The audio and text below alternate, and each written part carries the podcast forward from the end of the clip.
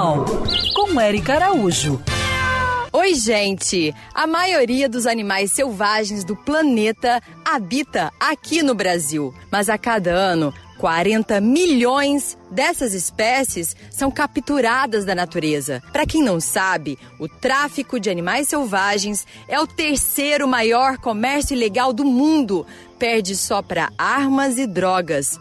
A cada 10 animais que são traficados, 9 morrem de forma cruel, principalmente durante os transportes. Muitos vão para outros países, escondidos em locais como canos, plásticos e malas. Esses números são estimados pelo RENCTAS, a Rede Nacional de Combate ao Tráfico de Animais Silvestres. E onde isso acontece? Ao seu lado, a todo instante, em todo o país. No Rio de Janeiro, a imprensa esta semana denunciou um comércio de animais nas feiras de Acari e Caxias, que se mantém há anos, vendendo até espécies ameaçadas de extinção. E mas como resolver? Primeiro é com você aí. Não compre esses animais e reflita: você gostaria de ter asas para voar e viver preso numa pequena gaiola? Ou ter sido arrancado dos braços da sua mãe enquanto amamentava, que nem os macacos? Sempre se coloque no lugar dos animais. Cobre ações de combate aos governantes. E se souber da prática desse crime,